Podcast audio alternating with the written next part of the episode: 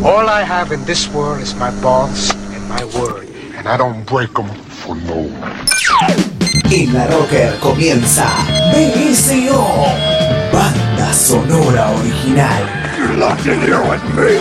BSO. I'm gonna make him an offer again. Diego Cirulo presenta las mejores canciones del cine. Dodge this. Banda sonora original.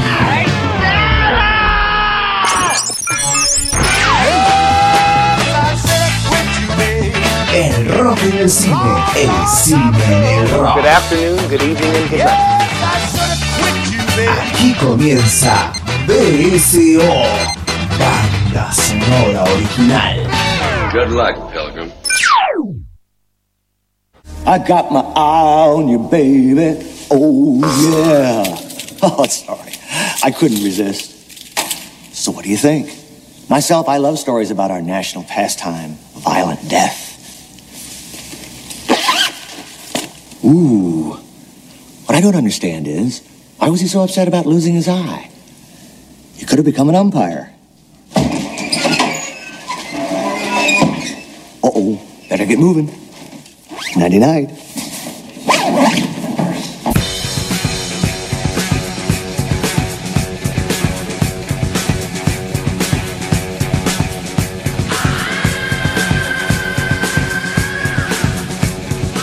Bienvenidos a una nueva entrega de banda sonora original.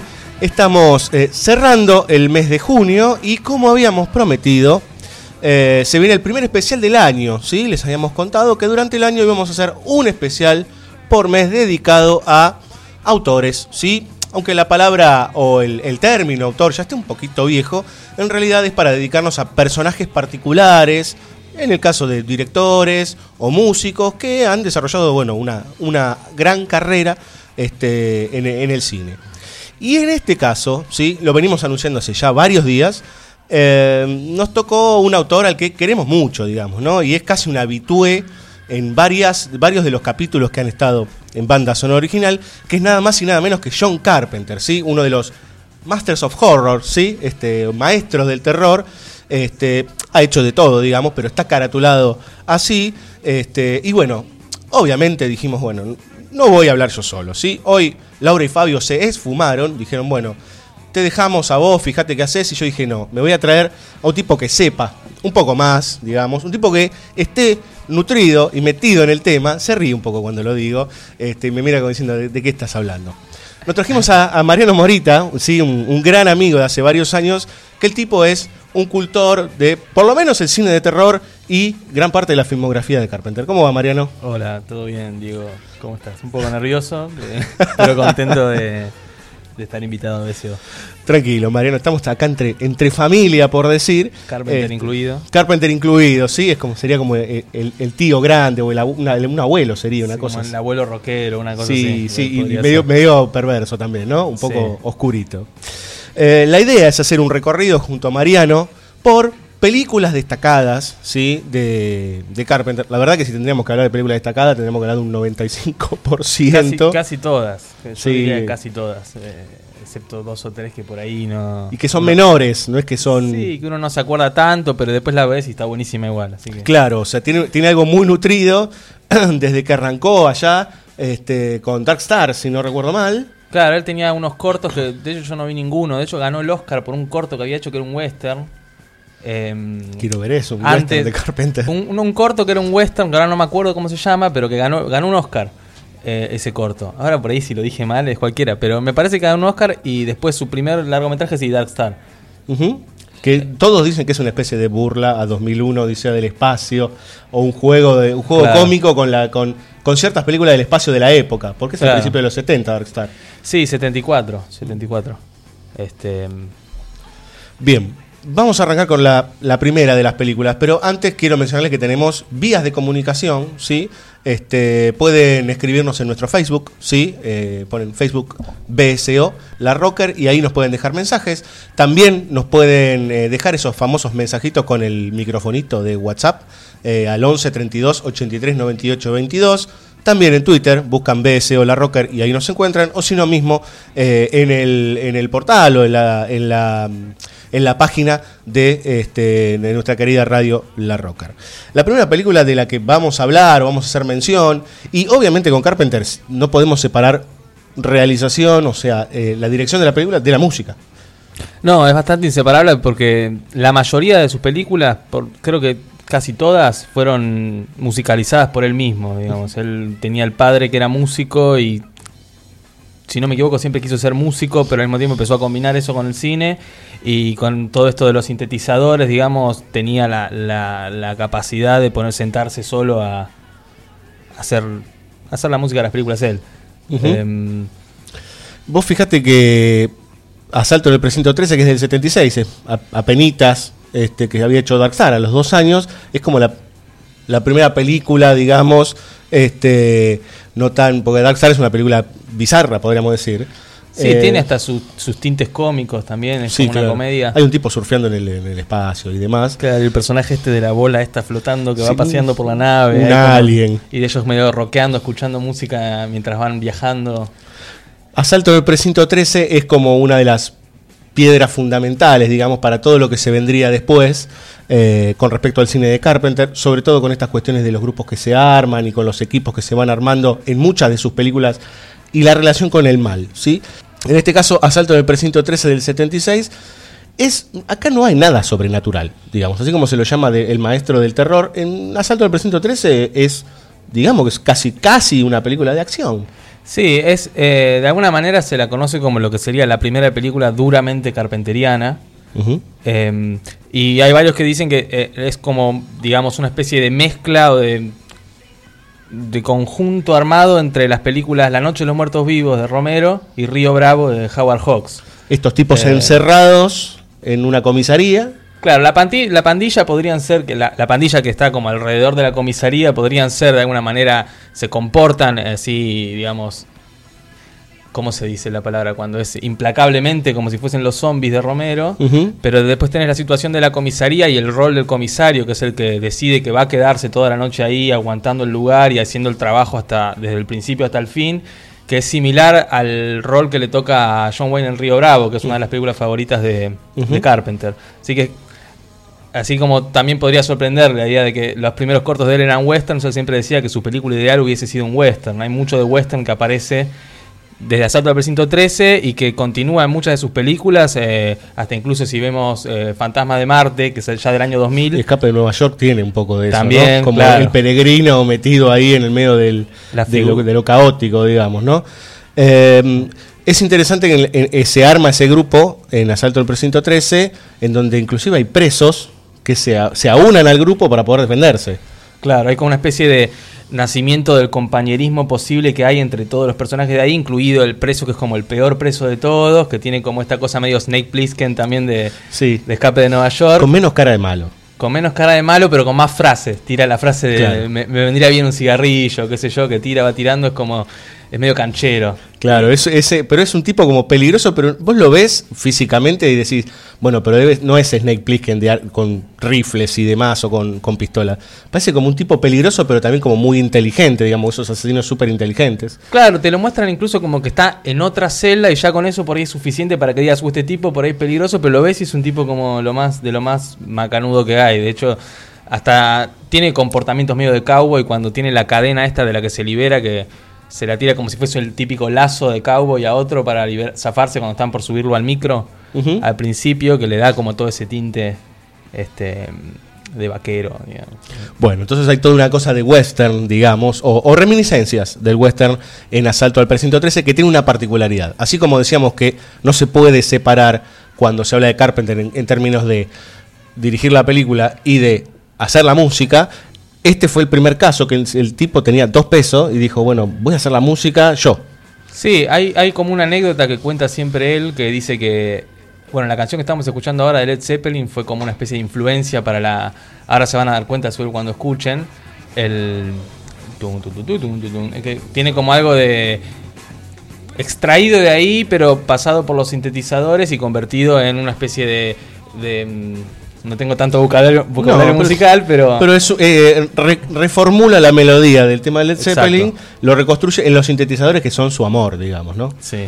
Bien, vamos a escuchar un tema, ¿sí? De Asalto al Precinto 13, obviamente compuesto por, por Carpenter, que dijo también, esto es algo interesante, que el tipo la compuso sin ni siquiera mirar la película. O sea, hizo los temas eh, sin mirar ni siquiera en qué escena iban y después vamos a ver qué hacemos. Así salió muy bien. es una locura. Esa no la sabía. Bueno, vamos a escuchar los títulos, ¿sí? Eh, los títulos principales de Asalto al Precinto 13.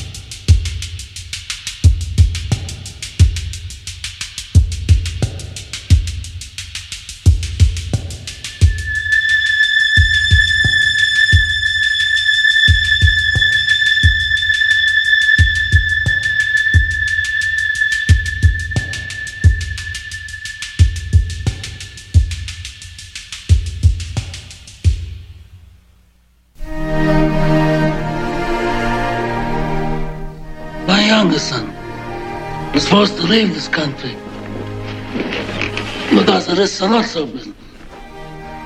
I have to make arrangements to bring him back here safely, clear of all false charges. But I'm a superstitious man. And if some unlucky accident should befall him, if he should get shot in the head by a police officer, or if he should hang himself in his jail cell, or if he's struck by a bolt of lightning, then I'm going to blame some of the people in this room. And then I do not forgive. BSO. Banda sonora original.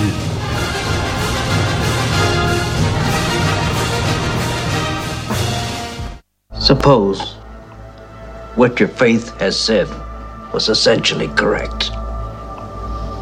Suppose there is a universal mind controlling everything, a God willing the behavior of every subatomic particle. Now, every particle has an antiparticle. Its mirror image, its negative side.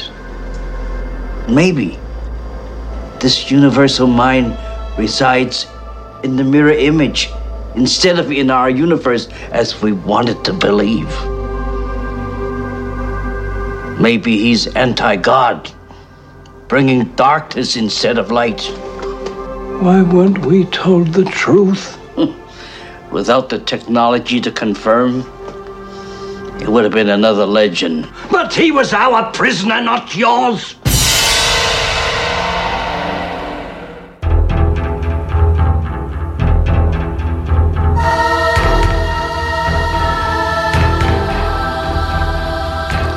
Bueno, qué susto.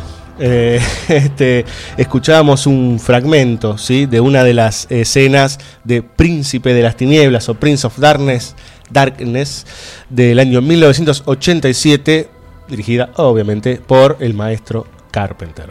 Yo creo que es eh, de las mejores tres o cuatro películas que hizo, de las más completas. en- Del top 5, digamos, ¿no? Sí, o del top 3 por ahí. Del top 3 Eh, puede estar Príncipe sí, sí, de sí. las Tinieblas.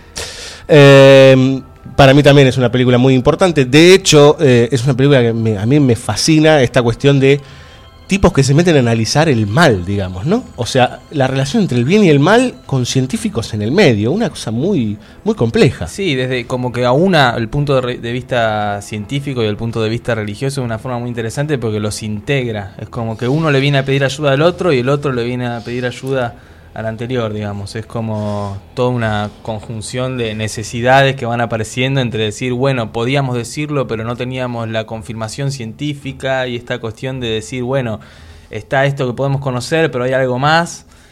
Y también Exacto. está ese algo más y esto que necesitamos conocer otra cosa para poder entenderlo. Sí, lo, lo interesante es que el punto de partida del Príncipe de las Tinieblas es que encuentran una sustancia, ¿sí? Eh, en un recipiente como una especie de cilindro gigante, adentro de una iglesia. Y dentro de esa iglesia hay como otra iglesia, eh, en donde- o sea, como otra especie de, de- de espacio que contiene ese, ese, ese cilindro, y se tiende a entender que ahí adentro está el mal puro, digamos, el, el demonio inclusive se puede llegar a pensar. Claro, como si hubiese una iglesia secreta debajo de la iglesia Claro. y que tiene un... Es increíble esto de la, la- la síntesis que hace Carpenter que te muestra directamente un líquido verde. Y ese líquido verde Eso sintetiza el mal. tiene todo. Claro. eh, digamos. Sí, lo, lo- importante es que la película parte de un grupo de investigadores científicos que le dicen, bueno, vamos a investigar algo. ¿Qué cosa? No sabemos. Vengan y vemos. Eh, y ahí se empieza a disparar una cantidad de cosas que, bueno, que obviamente tienen que ver con, con lo terrorífico que plantea Carpenter, de que todo parte de la base de una sustancia verde que gira en un, en un cilindro eh, y cómo va infectando algunos personajes y va tomando forma humana, por decir. Claro, como que comienza a salir y no solo se manifiesta en cómo va saliendo de- del, del propio tubo este que encima dicen está cerrado desde adentro, o sea que le da un toque de misterio más, Claro. sino que también se empieza a manifestar como por ejemplo con un eclipse que se va viendo, con un comportamiento de los de los homeless que aparecen, que uno es Alice Cooper de hecho. Exacto. Este, y las hormigas que van figurando. Hay una escena muy buena donde hay un personaje que está mirando, tratando de hacer un truco de magia con una carta, mientras en la televisión se está viendo que descubrieron una, una galaxia y atrás de la televisión se ve que las hormigas empiezan a salir. A salir, sí. Otra vez pasa algo similar a lo de Asalto al Precinto 13, que es esta cuestión de eh, el grupo queda encerrado Claro. y los representantes antropomórficos, podríamos decir, o humanos del mal, se van acercando y asediando todo ese, ese espacio. Más allá que después hay partes del mal que también están adentro.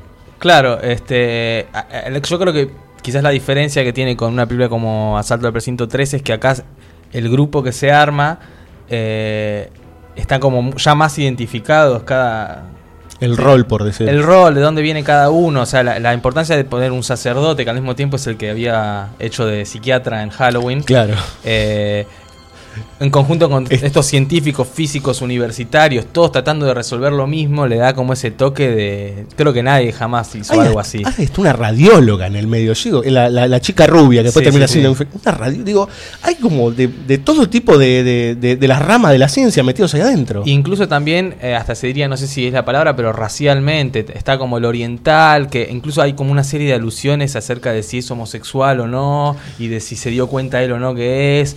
Eh, después hay una... que siempre está diciendo, siempre está, oriental, sí. siempre está diciendo, porque voy a conocer una chica, porque voy a conocer una chica, como tratando de demostrar, ¿no? Como todo lo que tiene que ver con esa época y lo- lo la represión, hay como muchas cosas ahí. Claro, pero digamos, hay como todas como... eh, per- personas que no son tan fácilmente identificables, además de estos, estos que sí lo son al principio, eh, está como... Hay una chica que no se sabe si es oriental o no, hay... eh, digamos, hay como personajes variados, muy variados y que también yo creo que la película hace mucho referencia a que uno no sepa bien o no o no logra identificar bien ah, de dónde vienen. Sí, sí, está. que- Y es más, llega un punto en que tampoco importa tanto cuando ya el, el mal es lo que se acerca, digamos, o es o eso que se acerca, este, que se va que se va comiendo varios cuerpos y que va entrando en varios de ellos, ya casi que eso no importa, digamos, es el peligro en sí mismo, digamos. Claro. Y de hecho, algo que puntual, y ya vamos a pasar al tema, eh, es esta cuestión de la transmisión mediante sueños Sí.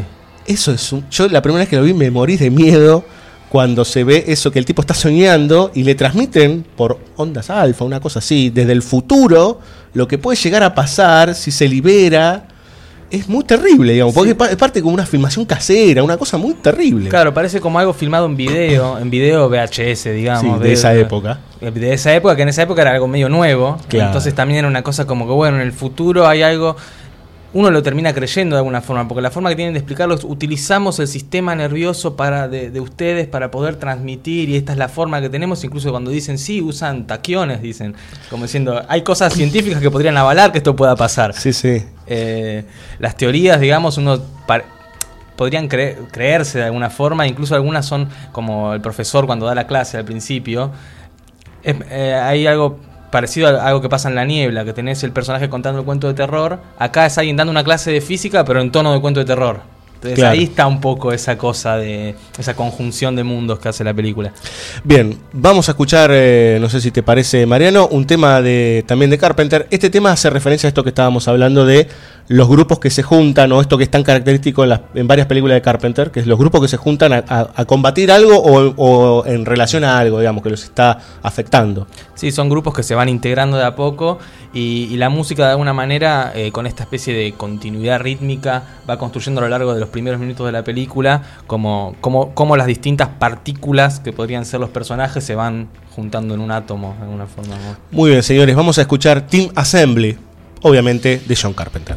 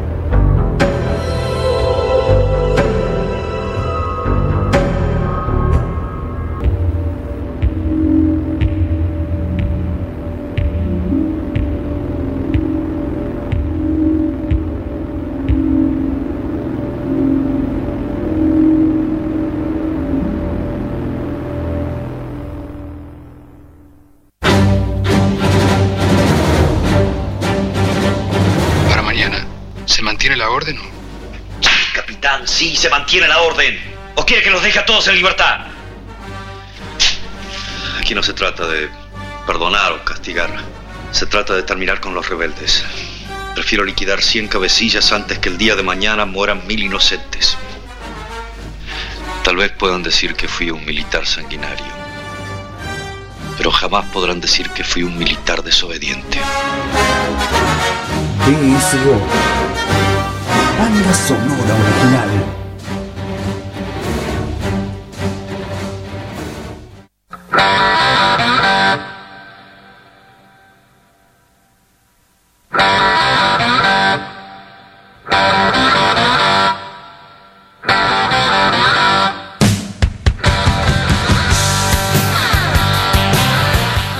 Bad to the Bone, el señor George Thorogood arranca el, el bloque porque otra vez nos metemos con cosas terriblemente malas. ¿sí? Vamos a hablar ahora de un combo de películas, ¿sí? dos películas en realidad, podemos decir una dupla, que son Christine y The World. Christine del año 83 y The World que es la última película hasta el momento del maestro. Eh, en el caso de Christine, volvemos otra vez al tema este de en un objeto se encarna el mal. ¿sí? Es un auto siniestro, está basado en una historia de Stephen King. Eh, un Cadillac es, ¿no es cierto, Mariano? No, es un. eh, por ahí le pifio, eh, pero es un Plymouth 1958. Bien, ahí está, perfecto. Bien. Digo, leí la novela hace poco, me encantó la novela y todo el tiempo lo está más mencionado, digamos, el, nombre es del un, auto. Un Plymouth 1958, o sea, un Sí. modelo particular. Bueno, en este auto está el mal. Sí, eh, ya incluso desde el principio de la película hay algo que te lo marca, que es eh, bueno, esta canción que estamos escuchando ahora sonando. Malo hasta los huesos. sí, me- y desde fábrica incluso. Claro. decir, malo desde la fábrica.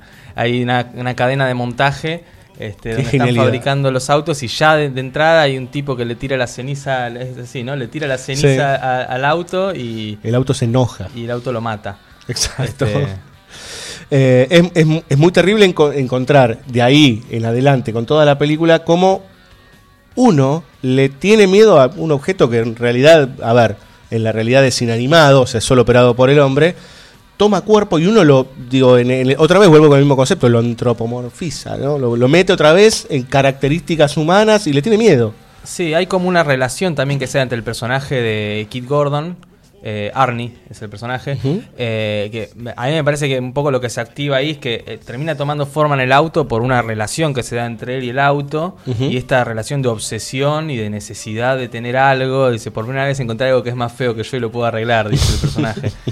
Este, este personaje que le hacen bullying, es una especie como de Carrie, hablando de Stephen King, pero en hombre, digamos, Claro. es como el chico que, el nerd que lo... lo le que lo acosan, siempre esta típica estructura de mucha película de hollywoodense en principio, que es este el pibe que debe rebelarse contra Claro. todos los muchachos cancheros o más grandes que él. Sí, y, y termina quizás desatando una cosa oscura y que de ahí viene también un poco la relación que quizás tiene con la película de De, De Palma.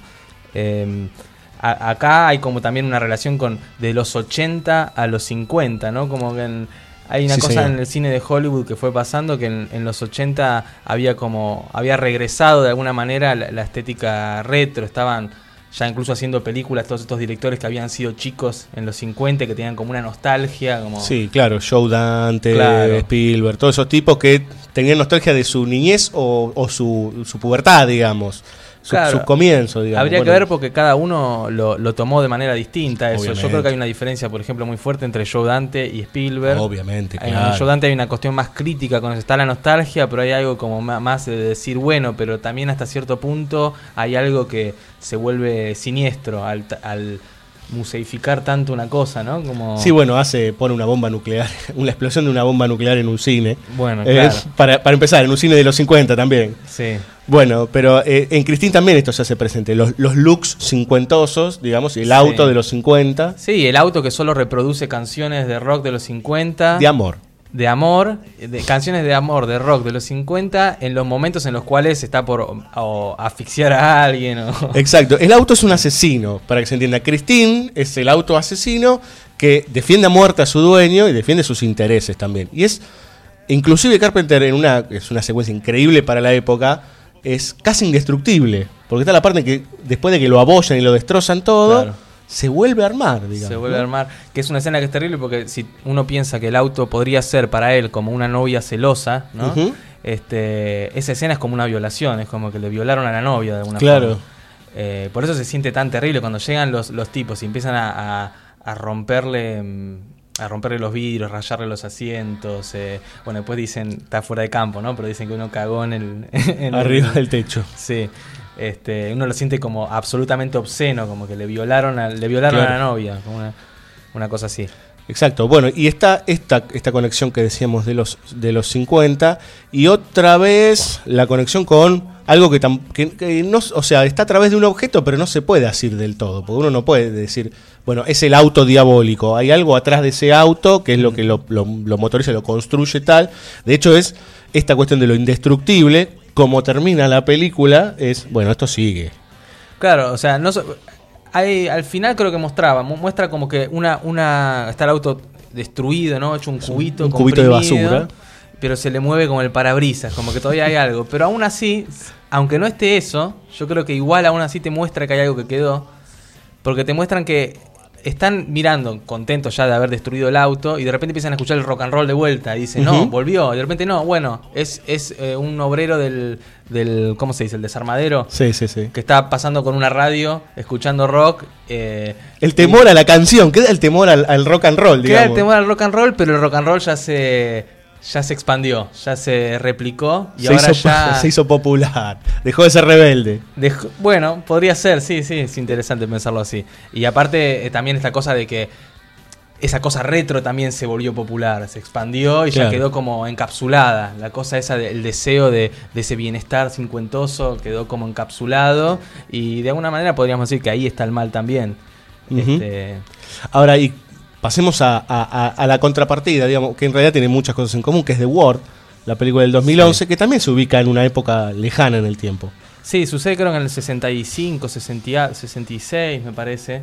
Pero que lo que es interesante ahí, que está bueno mencionar, es que bueno, son este grupo de chicas, ¿no? Que están como en este hospital, en esta guardia, Sería. Un psiquiátrico. Que después, bueno, tiene su, su vuelta de tuerca, hay un montón de cosas que no sé si acá podemos spoilear o no. No, no spoilemos demasiado, Pero- digamos, hasta ahora no venimos spoileando, más allá que dijimos que, que- que- que no murió Christine, pero después... este, Ah, contamos el final de Cristina. pero bueno, si le gusta le va a encantar igual, por más que les hayamos contado el final, o por ahí ni se acuerdan. No, bueno, pero este grupo de chicas que ya eh, vendrían a pertenecer como a esta generación de, de, no sé cómo decirlo, como de mujer libera- liberada de alguna Sí, forma, este, Carpenter un poco lo, asocia a esta idea de el sistema volviéndose más permisivo o aparentemente más permisivo, este, pero escondiendo un, par de cosas debajo de la alfombra de alguna forma. Pues la chica esta, digamos, es una chica que fue violada y bueno, sí, lo digo. Eh, los, los personajes podrían ser como los destellos del espejo de su personalidad que se rompió. Hay un, entre todos los personajes se reflejan entre sí, digamos. Hay toda una cuestión que tiene que ver con eh, la- las múltiples facetas que puede tener una persona. Sí. Vamos a decirlo así para no, para no decir demasiado. Claro, y de cómo cada uno lo afrontó. O si no, O- po- ¿cree que lo hagamos más fácil? Decimos que es una respuesta a Shatter Island. Bueno, dale. Sí, ¿Te parece? Me parece porque está bueno que, que- Ahí está, que, que, lo la, corrija, que la corrija. Y si no vieron Shatter Island, primero vean Shatter Island y después The Word y ahí van a entender muchas cosas. Pero ahí otra vez se mete con esta cuestión. Acá ya no es el, el- el- el mal eh, puro y duro, digamos, sino que acá hay toda una confusión en relación a un algo que está matando gente adentro de esa institución. No tiene cuerpo y, y realmente nunca tiene cuerpo hasta un momento particular este, en donde vaya, vaya uno a saber que es que dentro de uno mismo está ese mal, digamos. Dentro de la protagonista está ese mal y se va replicando de alguna manera. Es, es bastante compleja la Sí, película. eh, y también es muy difícil hablar de la película sin decir, sin decir qué pasa, sin digamos. decir qué pasa. Pero obviamente Eh. esta película también tiene esta cuestión retro, ¿sí?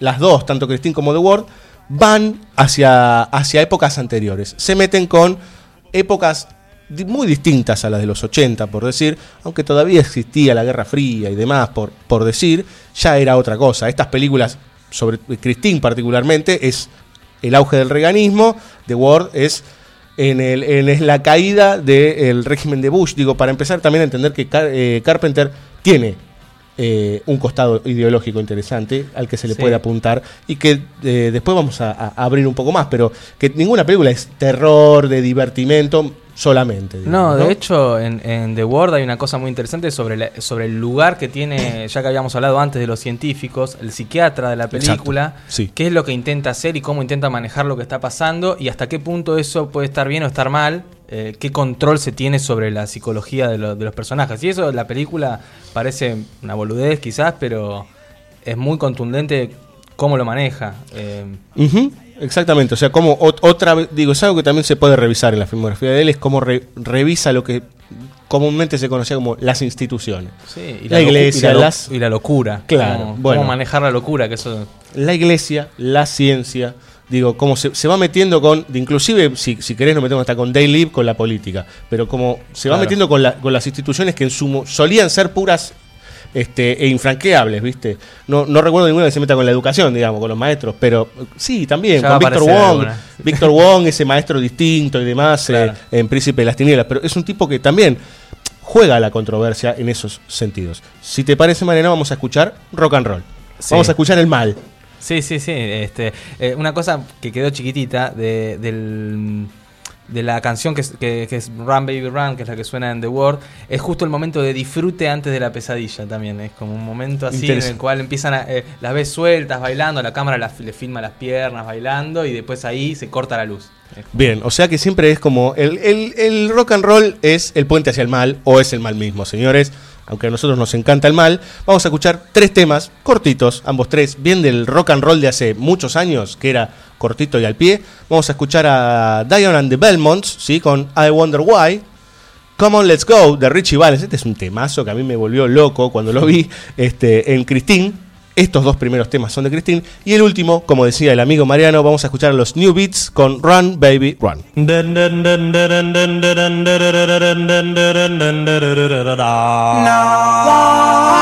love you like I do.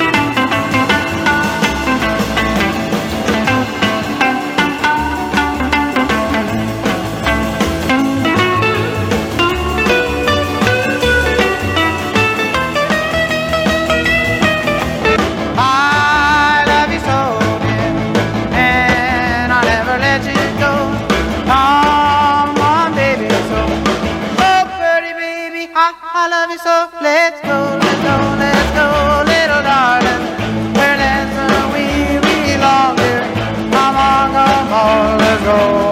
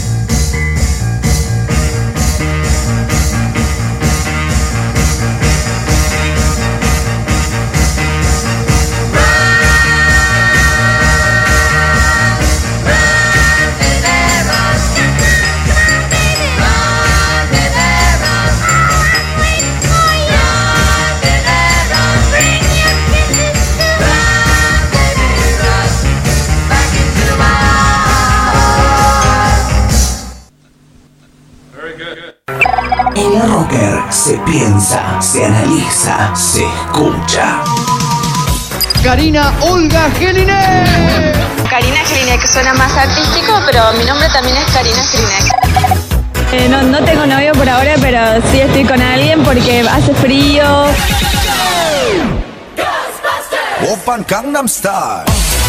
La Rocker. Tengo que aprender a leer más. Ya pasé la etapa de qué es lo que se siente ser una chica Baywatch. No soy de leer libros a la noche.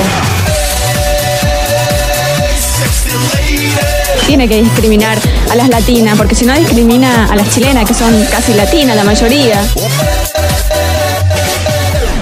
Gangnam Style.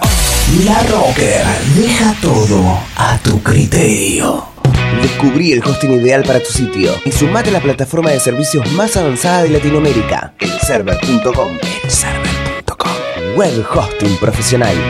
Intertexto. Tu emprendimiento necesita una mano. Necesita una mano.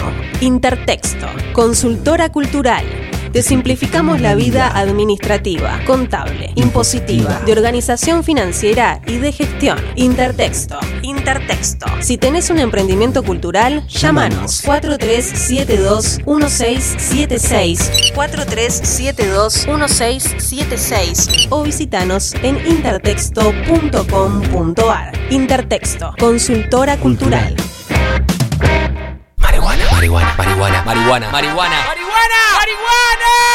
marihuana. THC, la revista de la cultura canábica. Todo sobre marihuana, en todos los kioscos.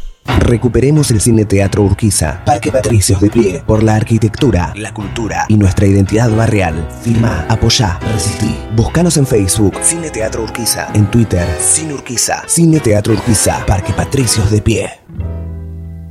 La tienda del rock.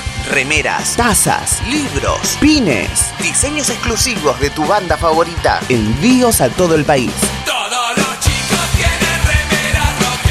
Hacé tu compra en latiendadelrock.com.ar. Una remera rockera para vos. Latiendadelrock.com.ar.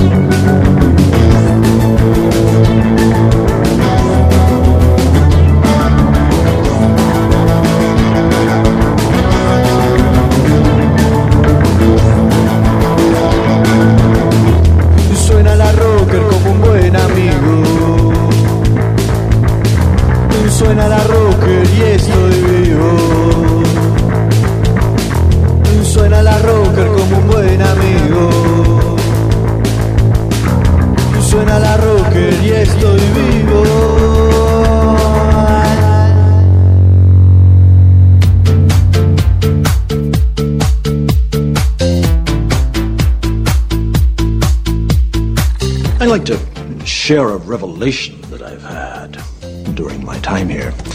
It came to me when I tried to classify your species. I realized that you're not actually mammals. You move to an area and you multiply. And multiply until every natural resource is consumed. The only way you can survive is to spread to another area. There is another organism on this planet that follows the same pattern. Do you know what it is? A virus. PSO. Banda sonora original.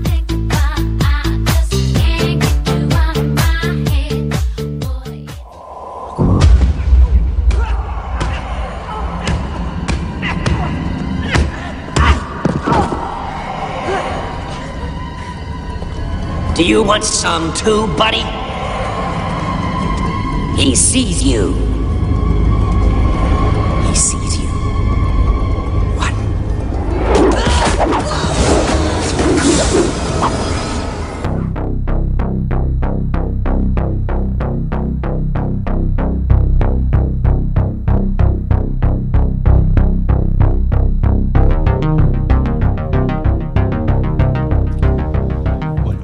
Acá. eh, yo acá cerramos las ventanas, estamos todos a, eh, oscuras hablando de películas de Carpenter. Eh, otra película terrible, ¿sí? Antes de eso, antes de seguir con Carpenter, les quiero contar algo que me quedó en el tintero del, del primer bloque. Primero, que la radio La Rocker tiene ocho nominaciones a los premios Trend Topic, ¿sí? Juan me mira y me hace el ok. Este, ocho nominaciones entre varias categorías este, que va, a estar compitiendo y entre ellas está Banda Sonora Original, eh, nos sorprendimos de repente, eh, y estamos nominados por eh, por mejor artística, ¿sí? Estamos compitiendo ahí con cuatro este, programas más. y ahí, bueno, ustedes pueden votar, ¿sí? Si entran a Radio Trend, Tropic, eh, Radio Trend Topic, ahí van a poder entrar y votar por los programas que quieren, digamos, hay muchas categorías, y entre ellas por ahí andamos nosotros este, como eh, nominados como mejor... Este, mejor artística de radios de internet, digamos. Es una, una, una premiación a radios de internet. Bueno, nos corremos de, de- de las, de las efemérides, no sé si es efemérides, pero de los anuncios y seguimos eh, con esta cuestión. Estamos dándole muchas vueltas al, al mal, ¿sí? Nos estamos metiendo con películas que todo el tiempo dialogan con estas cuestiones de lo malévolo, lo oscuro, lo que viene de lo desconocido. Tal es el caso, ¿sí? De En la boca del miedo, ¿sí? In the Mouth of Madness, película del año 96, también dirigida por el maestro Carpenter, eh, que centralmente lo que, lo que cuenta es la historia de un, este, un agente de, investigador de, de pólizas de seguro que se mete de repente con un caso muy particular que es la desaparición de un escritor muy famoso. Sutter Kane. Sutter Kane, que el nombre, o por lo menos como suena el nombre, es parecido a Stephen King. Sí, de Eh, hecho hacen una- un momento dicen, eh, vende más libros que Stephen King. como- Exacto, somos más famosos que Stephen King, ¿no? Este, este personaje desaparece y el personaje interpretado por Sam Neill debe ir a buscarlo, porque en realidad es como una especie de detective, digamos, ¿no? Sí, él juega un poco el, lu- el lugar de, muy declarado desde el principio del escéptico. Él trabaja de ser Exacto. escéptico y justo Carpenter elige, bueno, voy a agarrar el más escéptico de todos y llevarlo al lugar más fantástico de todos. Que es Exacto. justamente un lugar que no existe y que es ficcional. Eh, y veamos cómo se las arregla para meterlo ahí, pero digamos lo logra de alguna forma. Totalmente. De hecho, hay algo eh, muy interesante que es meter a este tipo escéptico buscando a un autor de eh, un, un escritor que le- la, la firma pide, porque en realidad la firma cuando hace la denuncia al, al seguro le tiene que pagar como 10 millones de dólares porque desapareció, el tipo dice no, vamos a buscarlo y se lleva a la editora Claro. del, de, de este escritor, de Sutter Kane, a buscar, o sea, se la lleva en un auto a buscarla en un pueblo que en los mapas no existe. Claro, es el pueblo ficcional que él inventa en, en- en su, sus en su obra, claro. Este, esta, esa película forma parte de una trilogía que para Carpenter siempre es como la, la trilogía del apocalipsis, que va con, em, arranca con La Cosa, continúa con El Príncipe de las Tinieblas y culmina con esta película, cu- cuando en realidad casi todas las películas de Carpenter podríamos decir que el mundo podría acabarse, o el mundo conocido podría acabarse de alguna manera. Convengamos que Carpenter en una película puso un tipo con un botón que apagó el mundo, ¿no? Claro. Eh, Escape de Los Ángeles, básicamente hay un tipo que con un botón apagó el mundo. Eh, más allá de esta cuestión apocalíptica, hay algo muy rico, en, eh, eh, otra vez en, el film, que es eh, cómo de repente se empieza a mezclar lo que sería la ficción con la realidad. Cómo empieza a meterse ese personaje dentro de un mundo ficticio, entre comillas, y todo eso, uno como espectador nunca termina de entender cuándo está eh, siendo verdadero, por decir. Es, es muy complejo, digamos. Sí, eh, la película hace como un, un uso de, de- declarado, ¿no? De- del poder que tiene el relato, porque no solo es el relato de la película Exacto. que tiene ese poder de meternos en eso, sino también la idea de que el, el escritor este que dice en un momento, la, la gente, mis libros llegaron a más lugares que la propia Biblia, eh, es el poder de la palabra en ese caso, ¿no? El poder de qué, del relato de, de qué idea puede construir del mundo y si el mundo es transformable a partir de la idea que se tiene de él. Entonces eso conectado con cómo la película hace esa transición fantástica de lugar a lugar o de situación a situación, es como totalmente autoconsciente en ese sentido, ¿no? Totalmente. Lo trabaja hace nos somete a esa, a esa, a esa idea, a la posibilidad de que, de que el mundo está sujeto a la idea que hacemos de él. Exactamente. Y también habla de esta cuestión de la masividad y lo peligroso de la masividad.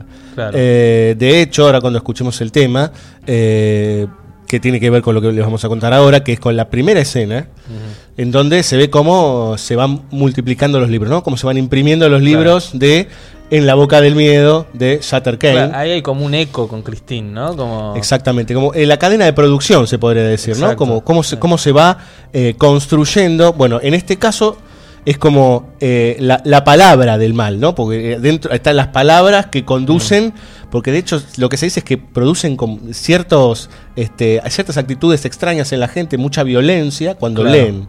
Sí, sí. O sea, lo, lo lleva al lugar maléfico. Sí, por porque, o, eh, o exacerba. Sutter Kane, de alguna manera, él es consciente de dónde está y él decide usarlo para eso. Pero también un poco la, la estructura de producción que se ve al principio con los libros, que es, es esto, tiene el poder de, de- de generar eso, tiene el- los medios como para su palabra, difundirla a ese nivel de propagación infernal. Este, pero al mismo tiempo ese es el nivel de propagación que puede tener una película, por ejemplo. Entonces ahí volvemos. Exacto. Es Carpenter que está en ese lugar de, de propagando una película, pero bueno, cómo se hace cargo de lo que está haciendo con eso y cómo lo, lo pone quizás en, en crisis o en, en cuestión. ¿no? Totalmente, o sea que de, de a ver, de, de pensar realmente lo que se está transmitiendo cuando se realiza la obra que sea, digamos, ¿no? Cuando, y, y cuando se abre a, a- a- a más cabezas, digamos, a más gente. Cuando se transmite algo, cómo se transmite, qué se quiere decir, por qué, digamos, todas esas cuestiones de no hacer por hacer, si, Claro. si nos ponemos en un análisis más, más abstracto. Sí, y a qué parte de a uno está apelando, ¿no? ¿Qué, qué monstruo de adentro nos está sacando? Exactamente, exactamente. Eh, el rock vuelve ahí también, ¿no? Y otra vez, si se pone otra vez eh, con esta cuestión de el rock satánico, por decir, el rock y el mal, eh, porque la canción que vamos a escuchar a continuación eh, está otra vez relacionada, un poco más metalera esta, ¿no? Sí, sí, más heavy. Un poco más heavy, este, y que justamente cuando empieza la película eh, y empieza esta cadena de producción, empieza a sonar este, este tema muy estridente, ¿sí? Que, que da, da pie a los, a los títulos, digamos, ¿sí? De la boca del miedo. Y una cosita eh, para comparar también con Christine, la cadena de montaje de Christine está casi es casi conserva algo de algo artesanal. Todavía ves que hay obreros que están chequeando a ver si el auto brilla lo que tiene que brillar, si hay Sí, que pulirlo un poquito, Hay si le gente. falta- hay gente. Acá no, acá hay polvo, máquinas y telarañas. Sí, Ahí- señor. Y de ahí sale lo que vos lees, digamos. Ah, de ¿no? ahí sale, digamos, es le, le entregamos total control a la máquina para que haga lo que medio Terminator, ¿no? Pero Exactamente, claro, totalmente. Bueno, vamos a escuchar, ¿sí? Este tema que para mí es una obra maestra, esta película, ¿sí? Es imperdible. ¿No la vieron? Véanla porque realmente es en el medio de los 90, momento crítico, estamos cercanos, eh, estaban cercanos a eh, el fin de siglo. Es muy interesante ver eh, In the Mouth of Madness porque realmente no, no, realmente no tiene época, ¿sí? Es una película que se puede ver hoy este, y se puede ver dentro de 100 años. Es un clásico. es un- Es un verdadero clásico, ¿sí? Del cine de terror, del de, de corte fantástico, eh, y que sigue hablando de lo que siempre sigue sucediendo, que tiene que ver con las relaciones entre el bien, el mal y lo que nosotros consideramos de eso y cómo transmitimos. Bueno, vamos a la música, Mariano. Eh, vamos a escuchar eh, el tema principal, ¿sí? De En la boca del miedo, otra vez, compuesto por John Carpenter.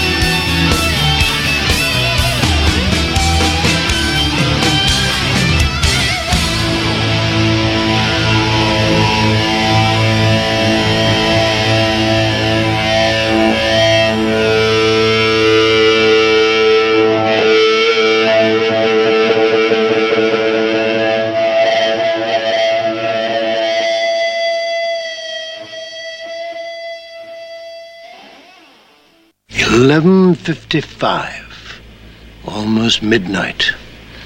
Enough time for one more story. One more story before 12. Just to keep us warm. In five minutes, it'll be the 21st of April. 100 years ago, on the 21st of April, out on the waters around Spivey Point, small clipper ship drew toward land. Suddenly, out of the night, the fog rolled in. For a moment, they could see nothing, not a foot ahead of them. And then they saw a light. My God, it was a fire burning on the shore, strong enough to penetrate the swirling mist. Steered a course toward the light, but it was a campfire like this one. The ship crashed against the rocks. The hull sheared in two, the mast snapped like a twig, and the wreckage sank with all the men aboard. And the bottom of the sea lay the Elizabeth Dane with her crew, lungs filled with salt water, their eyes open and staring into the darkness. And above, as suddenly as it had come, the fog lifted, receded back across the ocean, and never came again.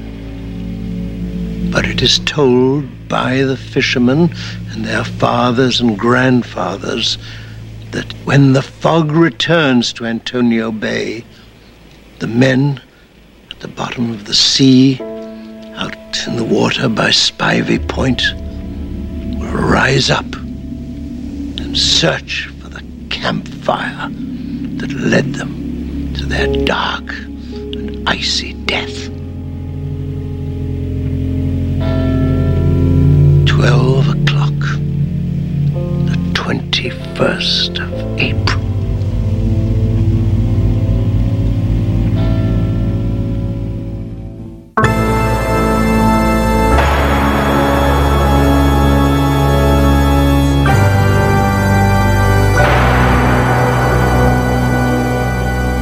Bien, acabamos de escuchar un relato, ¿sí? Nos tomamos el tiempo para escuchar un micro relato de dos minutitos y pico. Mariano, ¿qué es eso?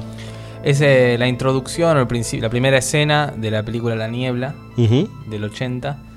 Eh, yo creo que es el mejor cuento jamás contado, me parece. Siempre lo digo. Eh, donde de alguna manera creo que se sintetiza todo lo que es eh, o lo que viene a traer el cine de Carpenter, porque es este relato que se cuenta, que algunos lo pueden creer o no creer, pero que los involucra a todos. Es, es este pueblo donde, donde hay algo que pasó hace 100 años que podría decirse que fue dudoso o que la, la historia del propio pueblo fue construida con cimientos oscuros, de alguna forma, y que quizás quedó medio así. eh, Quedó algo flotando Claro, por ahí. Quedó en los relatos, quedó, quedó como algo que se le cuenta a los chicos para asustarlos, pero que tiene alguna parte de verdad y es cuestión de ver si se cree o no se cree. Eh, la película tiene mucho esta cosa de la palabra hablada, de, de- de cómo con- transmitís oralmente una cosa, sobre todo también el personaje de la, bueno, la, la- la- la protagonista que tiene la radio, que al principio es la que habla con voz eh, sensual, digamos, para mantener a todos calentitos. La radio del faro. Claro, y que después ella se convierte en el faro que los va a iluminar y decir, cuidado que viene la niebla. Exacto, digamos. exacto. Otra vez nombrabas lo de la leyenda. Otra vez conectándose, por ejemplo, eh, con el príncipe de las tinieblas, con esto de hasta dónde puede haber quedado se- ser una leyenda y cuándo se materializa, digamos. Claro, bueno, eh, eh, acá toma forma después en estos seres que vienen, que son los que quedaron hundidos del barco este, que fue... Porque es terrible en realidad la historia. Los tipos en realidad lo que querían hacer eran fundar un, un- un- este pueblo, pero había uno que era leproso y que quería fundar una colonia de leprosos, tenían miedo de contagiarse de alguna forma, lo terminan matando y, con, y le roban el oro y con el, con el oro hacen la cruz de oro que funda la iglesia, que funda el pueblo. Eh, digamos, es terrible lo que hicieron y, y el sacerdote de la película, que es el que es, digamos, el que sería como el sucesor o el, el descendiente de esta familia se da cuenta de eso y, y tiene la cruz de oro y tiene como semejante fardo, digamos, que se tiene que, del cual se tiene que hacer cargo. Sí, inclusive hay algo interesante que eh, el pueblo es Antonio Bay, si no recuerdo mal. Eh, lo interesante es que no es un pueblo como, a ver, que tenga demasiado movimiento. Es un pueblo muy tranquilo. Claro. Súper tranquilo, digamos. Hasta inclusive la radio es una radio como súper pacífica, todo muy tranquilo. Y acá viene lo peor, digamos, ¿no? Inclusive esa Sí. escena en donde cae el, este, eh, ¿cómo se llama? El, el coso de, de nafta, ¿no? Al principio creo que es. Sí, porque todos, todos los, digamos, durante la hora esta en la que se cumplen 100 años, es como que el, el pueblo se empieza a volver loco de alguna forma. Empiezan a, empieza a aparecer como si fuese, se prenden las alarmas solas, como si fuese que el pueblo se convierte en Christine. de claro. Los objetos de repente incorporan una cosa. Em, Ahora yo te hago una pregunta, porque a continuación de esto acá tenemos anotado, ¿verdad? Dice vampiros del año 98. Y recién eh, fuera del aire hablábamos de una conexión entre la cosa y vampiros. Que, cosa- la niebla. eh, perdón, sí, la niebla y vampiros, este, que, que tenía que ver un poco con el tema de la iglesia y de la, y de la conexión que había ahí entre esas películas. Bueno, al principio de, de la niebla se lo ve, el personaje que se lo ve que está limpiando, terminando de apagar las luces de la, de la iglesia es, es Carpenter, eh, interpretando ahí el papel, que es interesante porque ya te, te está marcando un poco qué es lo que, en qué se convirtió esa iglesia de la, que fue fundada de esa manera. Él lo termina cerrando como si fuese un negocio. Como si Claro. Está cerrando las- apagando las luces, eh, los, los letreros de neón, digamos, del negocio para terminar de laburar. Se vendió el Y, pescado, por decir. el cura se está tomando un vinito este, y le dice, padre, ¿me puede pagar? Y le dicen, ¿por qué no venís a las 6 en vez de las 4? Vení más tarde. Vení más tarde. El Carpenter cierra la puerta y ahí empieza todo, porque ahí es cuando se rompe el techo y aparece el libro.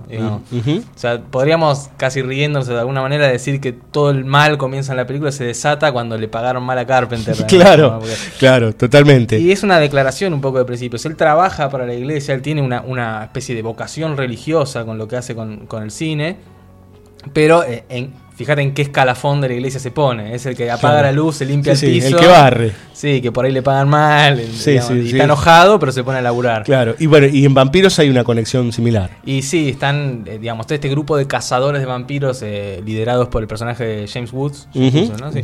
Eh, director, director, actor recontra archiconocido, James Woods. Claro. Y están trabajando también, son como este, este secreto sucio que tiene la iglesia que no quiere contar tanto, pero que eh, existe y que está por debajo, de vuelta este día de la iglesia por debajo de la iglesia que había en, en El Príncipe de las Tinieblas. Este.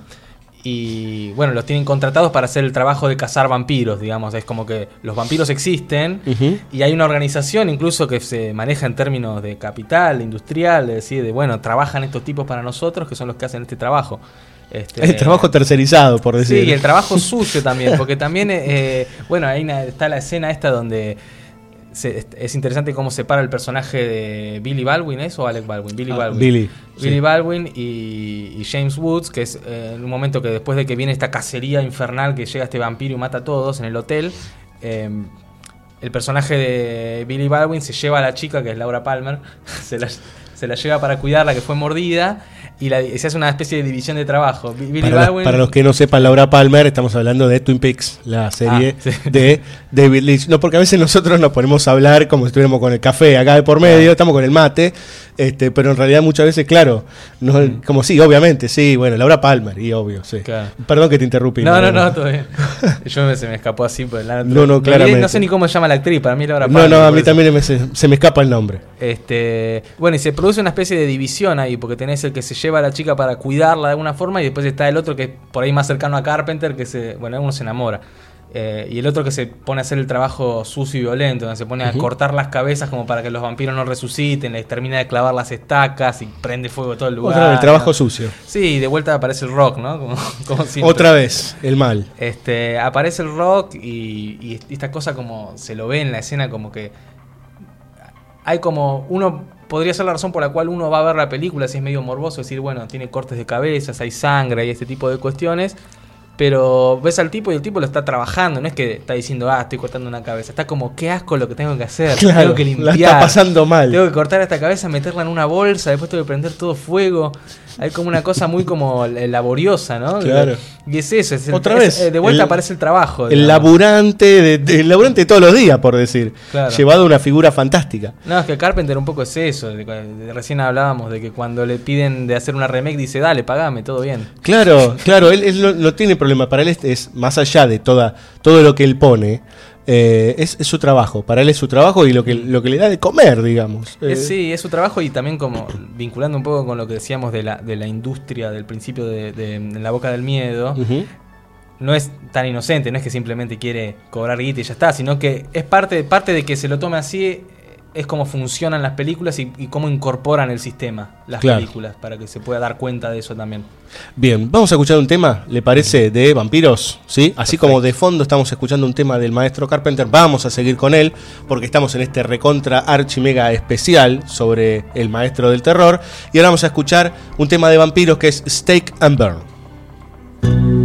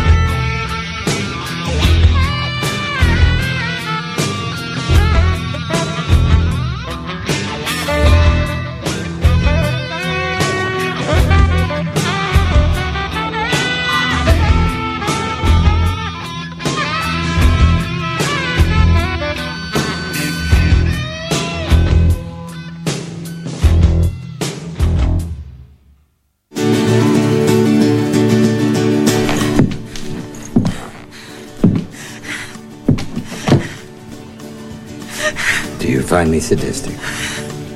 You know, I'll bet I could fry an egg on your head right now. If I wanted to.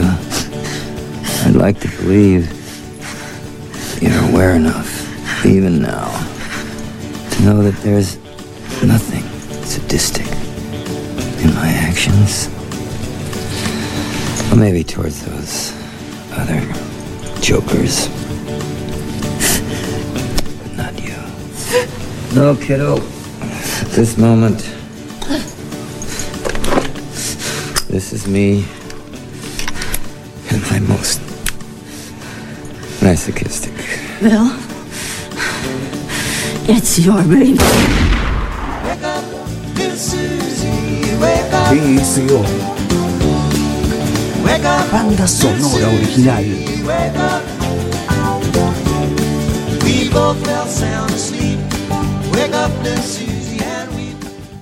I met him 15 years ago. I, I was told there was nothing left. No reason, no uh, conscience, no understanding, and even the most rudimentary sense of life or death, of good or evil, right or wrong. I met this six year old child with this blank, pale, emotionless face and the blackest eyes, the devil's eyes. I spent eight years trying to reach him, and then another seven trying to keep him locked up because I realized that what was living behind that boy's eyes was purely and simply evil.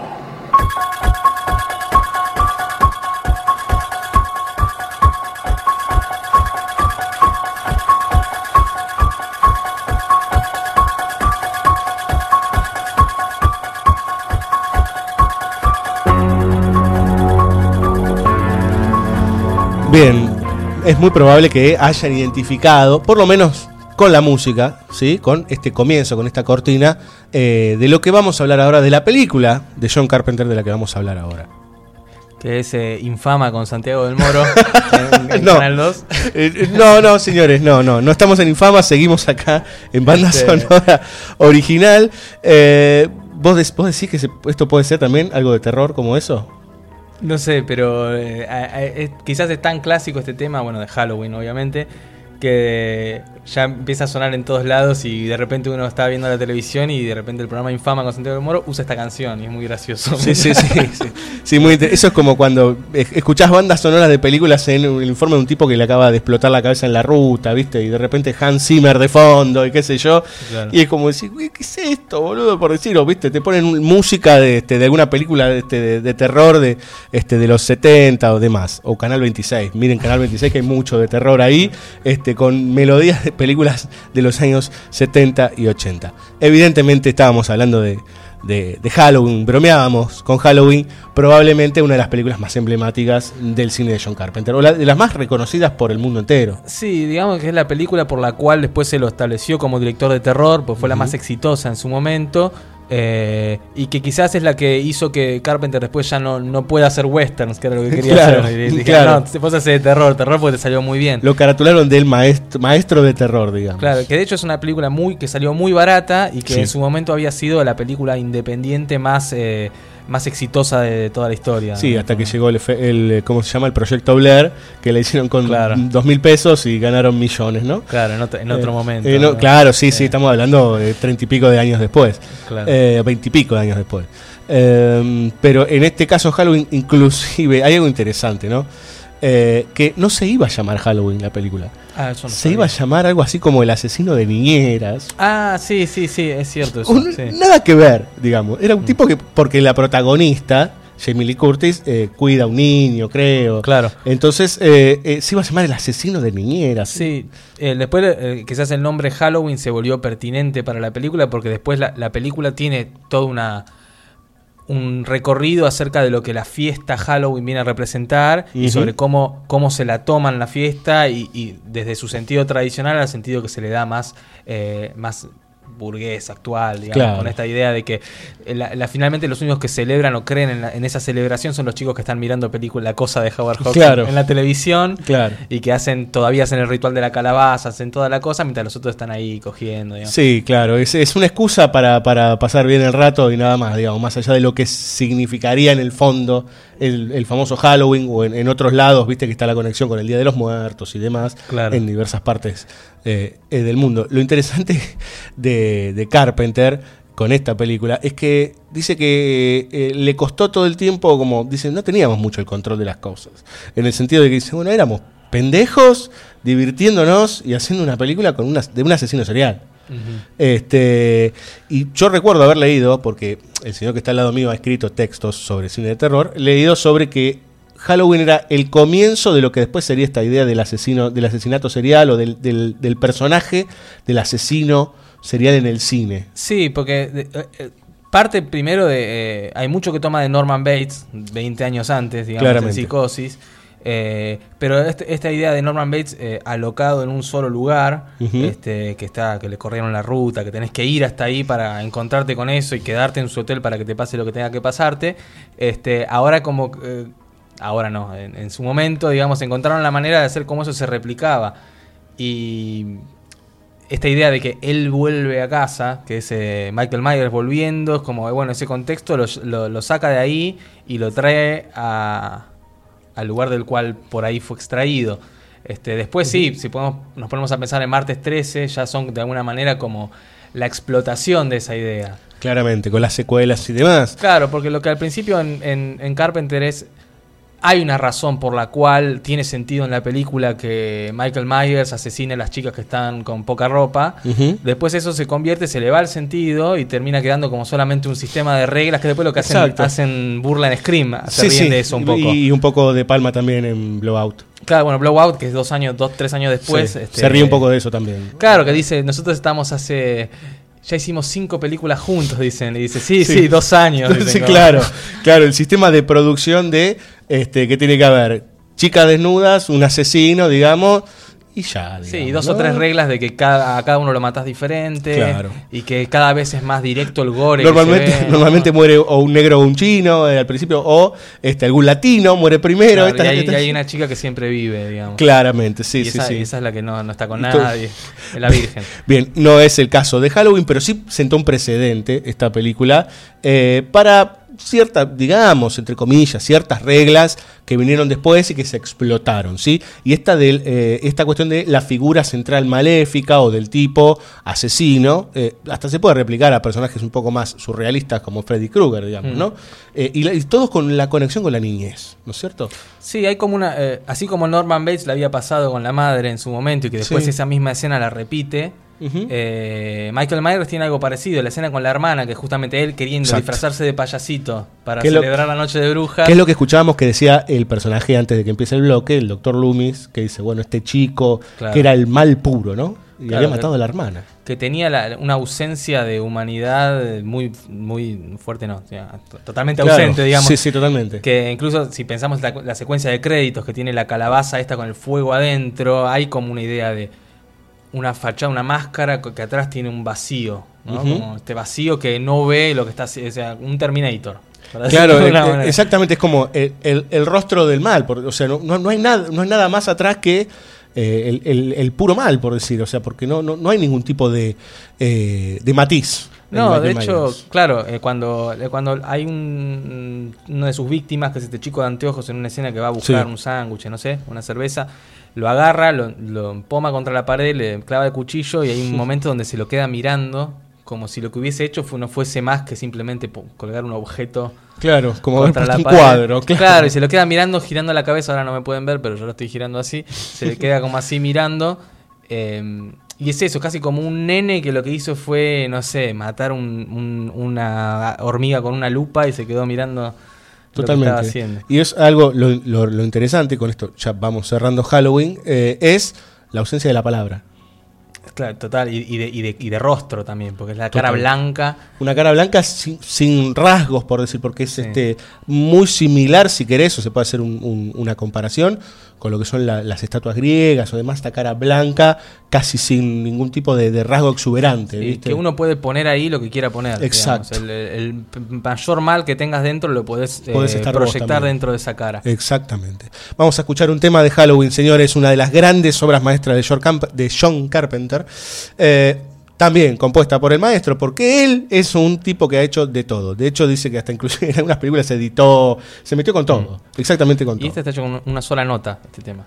Con una sola nota. Bien, habla de la maestría del, ma- del maestro, valga la redundancia, este, y de cómo con una nota te puede tener este, con la piel erizada. Vamos a escuchar The Hunger, señores, de la película Halloween.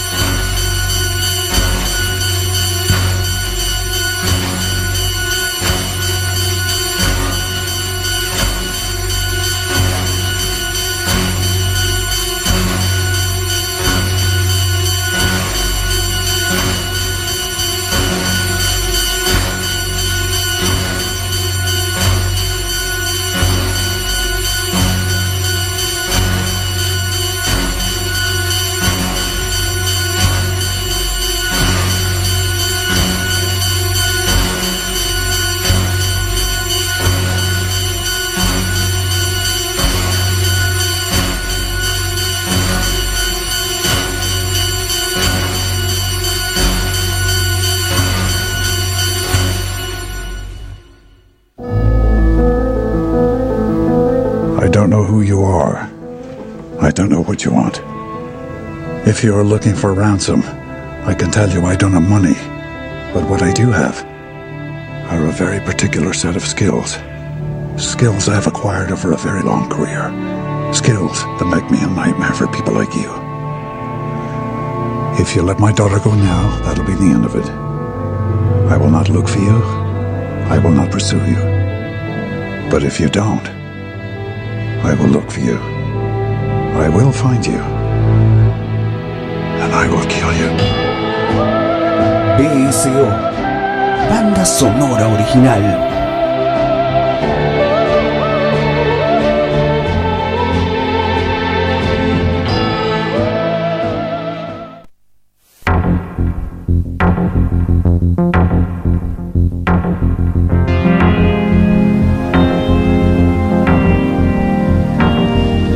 Bueno, señores, casi, casi, casi estamos terminando este especial que hasta ahora la venimos pasando bárbaro con Mariano Morita, un, un gran amigo, y con el amigo Carpenter, obviamente, que está aquí dando vueltas, omnipresente. Está acá sentado, pero no quiere hablar. Claro, sí, Dice sí, que le tenemos sí. que pagar para que él, él pide un cachet, digamos, por decir unas palabras. Eh, vamos a dedicarle brevemente un, un capitulito más, en realidad un bloquecito más, eh, a Carpenter, porque venimos diciendo durante todo, todo este programa que él es compositor de casi toda la música de sus películas. Si yo no recuerdo mal, solamente en The World Sí. y en La Cosa, él no compuso. Claro, la cosa Morricone es. La cosa Morricone, el otro compositor no recuerdo de The World, que son las únicas dos que él no, no, no está como compositor. Siempre colabora con un tal Alan Howard. Alan Howard, que es, eh, precisamente se lo nombra en La Boca del Miedo. Sí, sí. Eh, que son como eh, la, la dupla en varias de las películas de, de- de composición. Evidentemente, casi todo lo que él hizo tiene que ver con sintetizadores y con música muy minimalista. Sí.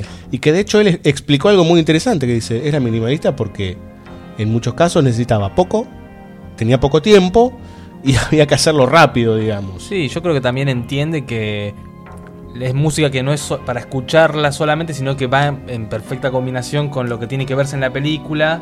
El Este, por qué y el para qué de esa música, digamos. Claro, es como muy consciente de, de cuál es el uso de la música que está haciendo y yo no sé ahora en cada película si lo hacía viendo la película o no, pero siempre parece que, que lo fuera. Hay un ejemplo muy interesante de Christine, eh, en donde él tiene una escena en donde está hablando el protagonista, el muchacho que le hacen bullying, ya en el auto, con su mejor amigo, el rubio, este, y en donde hay una especie de, de, de- escenas de celos entre ellos dos, larguísimo, como se van hablando entre ellos, y él dice, yo necesitaba meter algo ahí, porque si no, eh, como que quedaba incompleta la escena.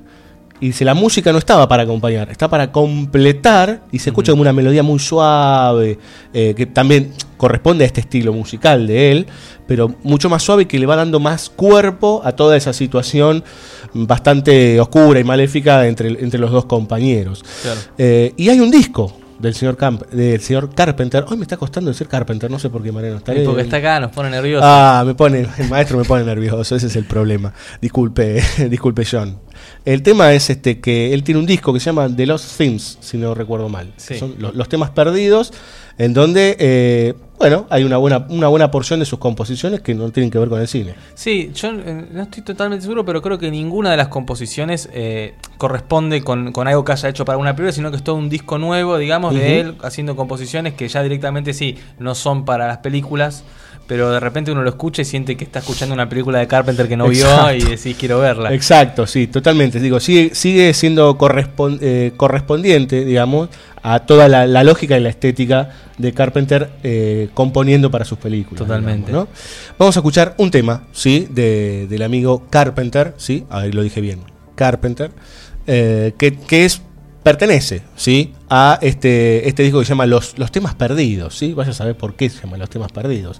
Tal vez anduvo componiendo entre película y película este, y la- los fue juntando y ahora, viste, como es estas cuestiones de los tapes perdidos, de repente encuentran Claro. un tema de los Beatles que nunca se escuchó y estas cosas. bueno, por ahí es lo mismo este, con Carpenter. Entonces, a continuación, señores, del maestro, vamos a escuchar Abyss.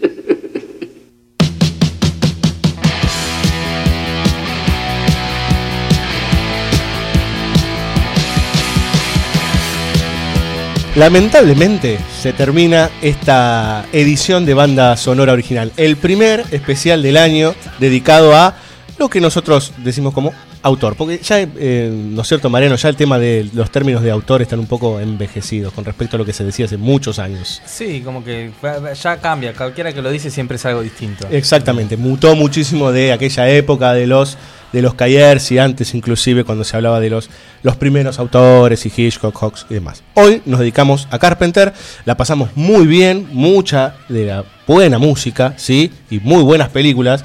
La verdad que, así como Mariano es un tipo que sabe mucho de Carpenter, yo la verdad soy un tipo que admira mucho a este director y que he visto y consumido mucho de él, eh, como un tipo muy particular y muy especial, que no hace solamente eh, películas de terror, ¿sí? Es un tipo que tiene una profundidad muy grande y que en sus películas hay una ideología marcada y, y- y, de hecho eh, lugares de crítica y de pensamiento bastante profundos. Sí, hay una mirada muy clara, que constante, que se repite en las películas y, y muy densa también, ¿no? Como- Exactamente. Así lo dijo el señor Mariano Morita, que cabe aclarar, el señor es docente en la Universidad de Buenos Aires, tiene un curso, ¿sí? Que es un curso sobre terror, ¿verdad? Eh, sí, sobre cine de terror.